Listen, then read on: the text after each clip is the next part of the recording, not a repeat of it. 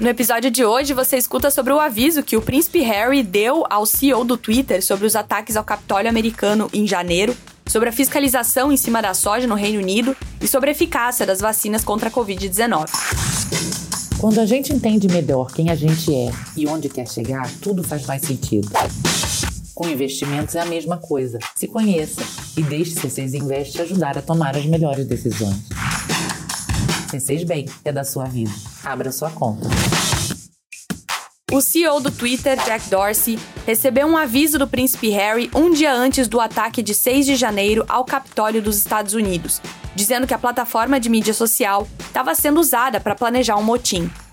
Segundo o próprio príncipe, Jack e ele trocaram e-mails antes de 6 de janeiro sobre os possíveis ataques, e depois que eles realmente aconteceram, a comunicação foi cessada.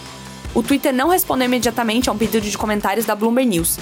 Dorsey disse em uma audiência no Congresso americano em março deste ano que assumiu parte da responsabilidade pela organização online que levou ao motim, quando apoiadores do ex-presidente Donald Trump invadiram o Capitólio após ele contestar falsamente o resultado da eleição de 2020.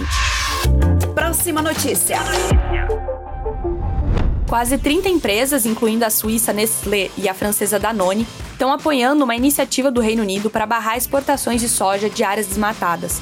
Um total de 27 companhias assinou o Manifesto da Soja do Reino Unido, um novo compromisso da indústria para garantir que os embarques de soja para o país não sejam cultivados em áreas onde árvores foram cortadas ou a vegetação nativa convertida em terras agrícolas após janeiro de 2020. O financiamento inicial foi fornecido pela rede de supermercados Tesco e pelo Fundo Mundial para a Natureza.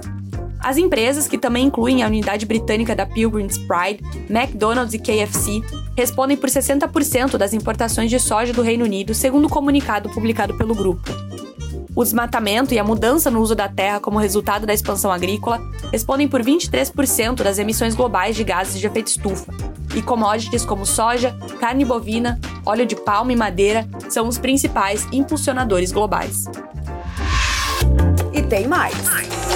As pessoas que estão totalmente vacinadas têm 16 vezes menos probabilidade de irem parar em uma unidade de terapia intensiva ou morrer de Covid-19 do que aquelas que não estão imunizadas, constatou um estudo do governo australiano. Quase 16 em cada 100 mil pessoas que ainda não haviam recebido a vacina contra a Covid foram para UTI ou morreram após contrair o vírus, em comparação com menos de uma em cada 100 mil que foram totalmente vacinadas. Isso segundo dados compilados pelas autoridades de saúde em New South Wales, o estado mais populoso da Austrália. Os resultados somam-se a um crescente corpo de evidências de que a proteção das vacinas contra doenças graves e morte se mantém, mesmo que o declínio dos anticorpos protetores com o tempo permita mais infecções invasivas. Dados coletados no estado americano do Texas mostraram que pessoas não vacinadas tinham 20 vezes mais probabilidade de morrer do vírus do que aquelas que estavam totalmente imunizadas.